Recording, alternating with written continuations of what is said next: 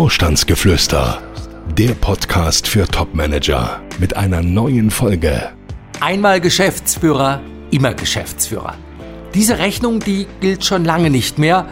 Auch Top-Karrieren können ganz schnell zu Ende sein. Er ist Coach, erfolgreicher Autor und seit mehr als 20 Jahren berät er Topmanager. Jetzt gibt Dr. Detambell im Gespräch mit Konstantin Müller Einblick in Themen und Trends auf Führungsebene. Sie hören Vorstandsgeflüster. Ja, hallo liebe Zuhörerinnen und Zuhörer, eine Woche ist vorbei und ich sitze wieder auf dem roten Sofa mit Dr. Daniel de Tambell. Und Daniel, ich denke ja immer, Top-Manager, die machen doch einen Top-Job. Warum sollten solche Karrieren denn schnell zu Ende sein? Ich glaube, es liegt gar nicht so sehr daran, dass Top-Manager und Top-Managerinnen ähm, keinen guten Job machen, sondern es sind oft ganz andere Dinge, die dazu führen, dass ein Job auf einmal zu Ende geht. Das kann eine Restrukturierung sein, das kann sein, dass man einen neuen Vorgesetzten bekam, der mit der eigenen Nase nicht ganz so viel anfangen kann.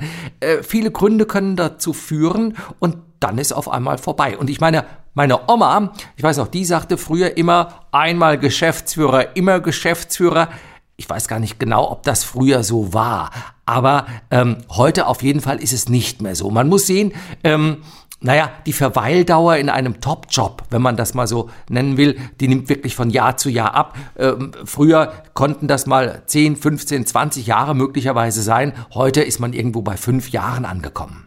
Und woran liegt das? Ich glaube an der Ungeduld. Also zum einen vielleicht daran, dass Gesellschafter, Aktionäre immer ungeduldiger werden. Man möchte ja schneller Erfolge sehen und man glaubt eben oft, ähm, es liegt an den Personen oder vielleicht glaubt man auch einfach, wenn man Personen austauscht, man sieht ja auch häufig, dann jubiliert die Börse, weil da passiert was, jawohl, da greift jemand durch und dann müssen einfach neue Personen her.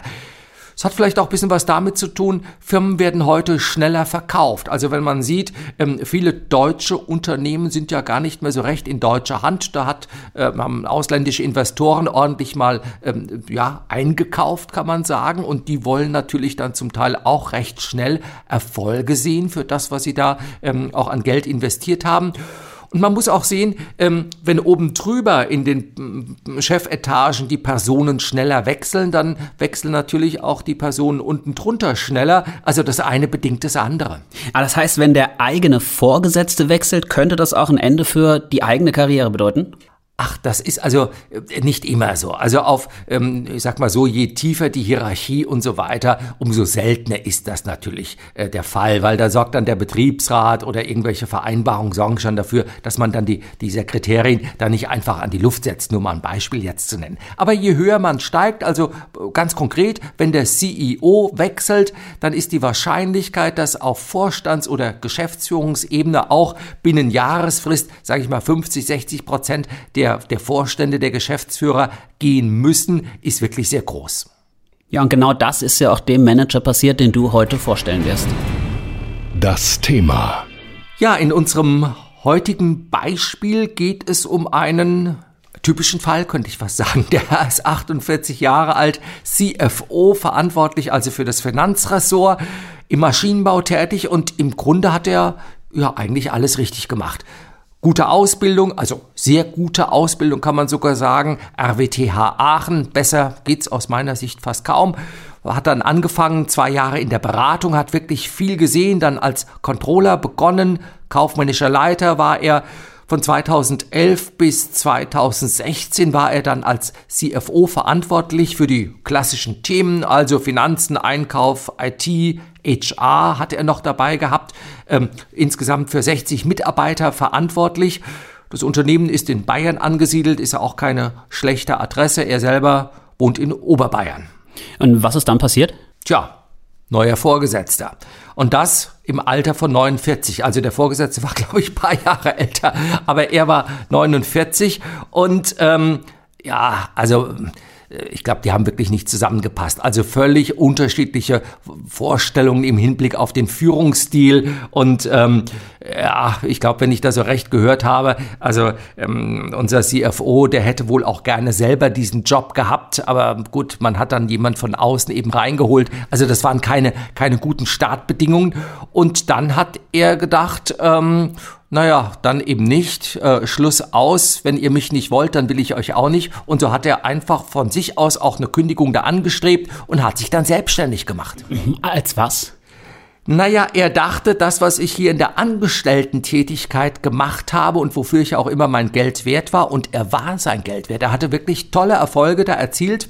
Kosteneinsparungen, Restrukturierungsthemen, M&E, also die klassische Bandbreite hat er da abgedeckt. Das wollte er dann auch für eher mittelständische Unternehmen ja als interimistischer CFO, so könnte man es nennen, anbieten. Und? Ja, es ging schief. Also es ging wirklich krachend schief und zwar aus, ich glaube, wirklich unterschiedlichsten Gründen. Also zum einen ging es damit los, dass er auf einmal feststellte, also er hatte eine schöne Internetseite gebastelt und äh, war wirklich gute Qualität, da hat er auch gar nicht so sehr dran gespart, aber dann hat er gemerkt, hoppla nochmal, die Internetseite und auch die Visitenkarte, die er sich da hat drucken lassen, ähm, die bringt ja erstmal gar keine Kunden. Also es hat sich niemand für ihn wirklich groß interessiert. Und auch diejenigen, die am Anfang aus seinem Bekanntenkreis heraus gesagt haben, also das, was du da anzubieten hast, also äh, das, das braucht doch wirklich jeder und auch wir wären da dankbar und so weiter dafür. Ähm, da, da kamen keine Kunden her. Und er stellte auf einmal auch fest, dass eben der Vertrieb also gar nicht so sein Thema ist und war. Also klar, er hat ja auch nie als ähm, Sales Manager gearbeitet, sondern eben im Finanzbereich. Und gut, der Fehler, den er dann vielleicht auch gemacht hat, war, er hat dann erstmal Projekte angenommen, die wenigen, die kamen, aber natürlich auch weit unter seinem Gehalt. Was hat er denn verdient? Naja, in der Festanstellung als CFO damals hatte er, wenn man alles dazu nimmt, also fixer, variabler Anteil, das Auto auch noch, kam er auf rund äh, 450.000 Euro. Und wenn man das mal umrechnet, und das, das machen eben die wenigsten, er hätte eigentlich einen Tagessatz von 4000 Euro aufrufen müssen als interimistischer CFO, damit er in etwa auf dieses Jahresgehalt wiederkommt. Aber völlig utopisch. Also da, äh, also wie gesagt, er hatte auf der einen Seite sowieso kaum Aufträge und die Aufträge, die er hatte, also da war dann häufig bei einem Tagessatz von 800 oder wenn es mal gut lief, vielleicht 900 Euro Schluss. Also das hat ja nicht funktioniert. Wie ging es dann bei ihm weiter? Naja, es war ein Zufall eigentlich. Also er in, in Oberbayern oder ich habe nichts gegen die Oberbayern. Ich habe da selber mal vor Jahren gelebt, in, in Rosenheim für zwei Jahre, war eine tolle Zeit. Aber gerade so in, in, in solchen Strukturen, also er war sehr ver, verbandlich in einem Verein auch organisiert und engagiert. Es ging da um erneuerbare Energien und aus dieser äh, Vereinsmitgliedschaft heraus, so ganz genau bekommen es auch nicht mehr zusammen, auf jeden Fall, es kam jemand auf ihn zu und sagte, hör mal, erneuerbare Energien, das ist doch das Thema und man hat ihm nahegelegt, in so ein ja, Windkraftthema einzusteigen. Also ganz platt gesagt, es ging einfach darum, diese ganzen ähm, äh, Windräder, wir kennen sie, ähm, ja, irgendwo auf die Acker Äcker, auf die Äcker zu kloppen, auf äh, Grundstücke und damit eben Geld zu verdienen. Und ähm, das hat dann gut geklappt?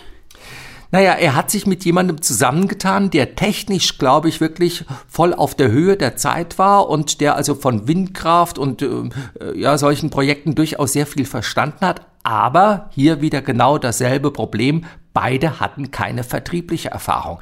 Und bei diesen Windkraftthemen, äh, ja, man könnte ja so meinen, die werden einem vielleicht aus der Hand gerissen. Also da müsste es doch eigentlich genügend Kunden für geben. Aber er hatte natürlich vieles unterschätzt. Also da geht es um Genehmigungen und man braucht in der Tat, ähm, fallen einem da die Kunden auch nicht vom Himmel einfach vor die Füße. Nein, man muss was dafür tun, dass man die Windräder nachher auch verkauft bekommt.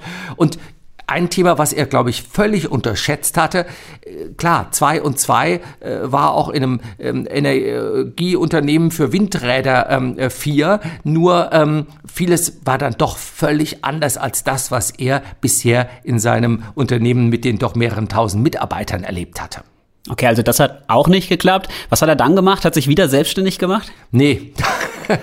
dann war Schluss. Er merkte natürlich dann auch, die Zeit läuft ihm etwas davon und er war sich dann auch schon klar, also wenn er jetzt nochmal etwas versucht, was dann nicht funktioniert, äh, das könnte dann wirklich das Ende seiner Karriere äh, sein. Und so kam er dann damals zu uns und ähm, ja, ich kann mich noch erinnern an die ersten Telefonate. Er war wirklich äh, ziemlich frustriert. Und ähm, die Frustration äh, wurde auch erstmal nicht besser, als wir miteinander telefoniert haben, weil ich habe ihm auch gesagt, naja, also nach diesen zwei Versuchen als Selbstständiger, ähm, äh, das kommt nicht richtig gut im Markt an. Also viele werden sich dann schon auch fragen, ähm, warum wurde jemand selbstständig? Also wollte er eigentlich nicht mehr als angestellter Manager arbeiten. Andere werden sich fragen, Warum hat das eigentlich nicht funktioniert?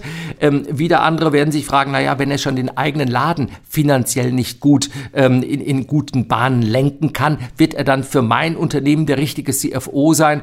Und all diese Dinge, ich glaube, das muss man bedenken und das haben wir auch miteinander bedacht. Aber klar, es macht keinen Sinn, ähm, ja, die, die Probleme nur zu benennen, sondern dann wirklich auch nach Lösungen zu suchen und die haben wir auch gefunden. Was habt ihr da gemacht? Wir haben einfach überlegt, wer passt wunderbar zu ihm. Also, und zwar schon klar, die Stellen, die er sucht und auch mit diesem ähm, Werdegang, mit dieser Vergangenheit, gerade als Selbstständiger, also die finden sich nicht im offenen Stellenmarkt. Also man sucht nicht einen CFO per Anzeige oder per Ausschreibung, der ähm, eine halbe Million im Jahr verdient und der in den letzten zwei, drei Jahren als Selbstständiger, naja, wie soll ich sagen, nicht gerade die größten Erfolge erzielt hat. Also haben wir uns überlegt, wenn es der offene Stellenmarkt nicht ist, wie kommt man dann an die Position? Und eines, was ja doch von vielen unterschätzt wird, die meisten Positionen werden ja nicht über Anzeigen auf Top-Level ähm, vergeben, sondern eigentlich im Vorfeld verdeckter Stellenmarkt, das ist so ein Begriff, ich weiß gar nicht, der ist äh, 30, 40 Jahre alt, da hat man mal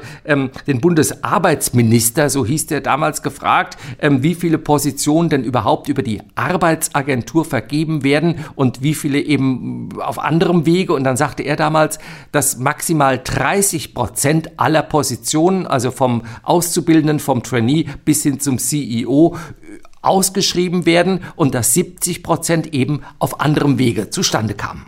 Das klingt ja nach unheimlich viel Vitamin B. Wie schafft ihr es denn, in diesen verdeckten Stellenmarkt reinzukommen?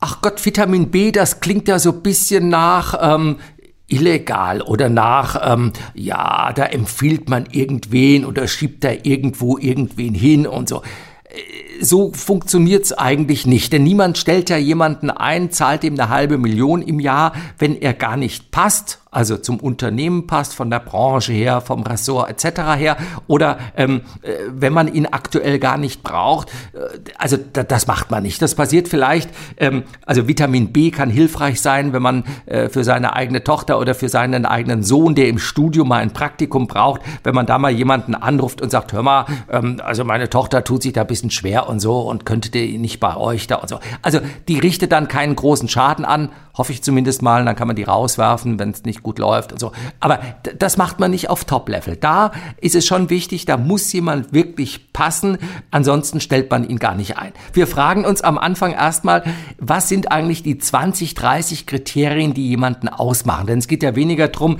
ob jemand sich irgendwas zutraut oder was für jemanden wünschenswert wäre, sondern es geht erstmal um Passung. 20, 30 Kriterien. Branche, Größe des Unternehmens, Ressortzuschnitt, Budgetverantwortung, Mitarbeiterverantwortung und so weiter und so weiter.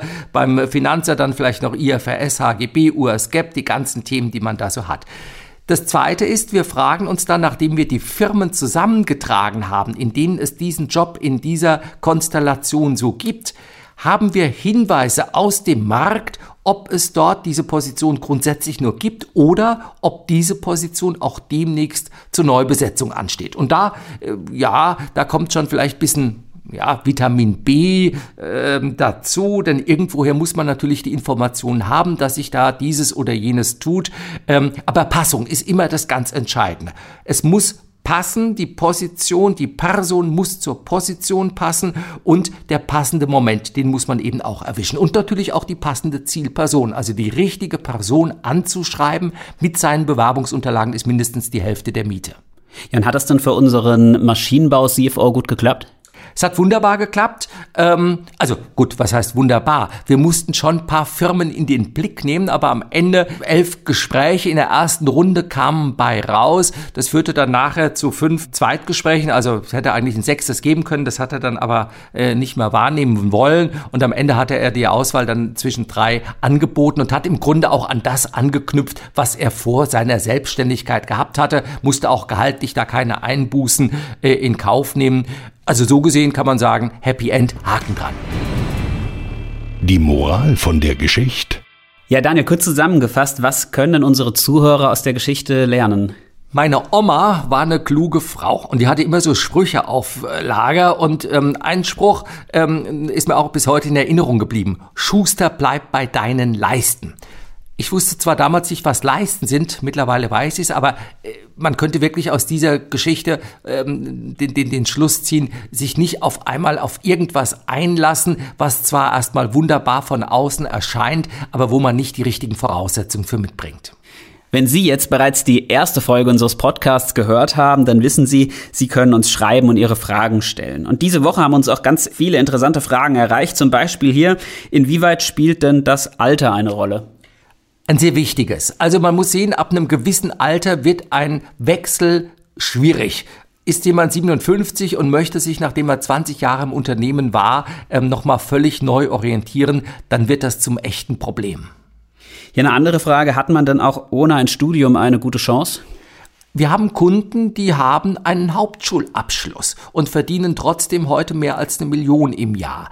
Ja und nein. Man muss, glaube ich, genau hinschauen. Es gibt Branchen, es gibt Positionen und auch Firmen, die sagen, ohne Studium kommst du hier überhaupt nicht zur Tür rein. Und andere sagen, nö, da ist mir dann die Erfahrung wesentlich wichtiger als eben irgendein Diplom, ein Masterabschluss oder ein Bachelor.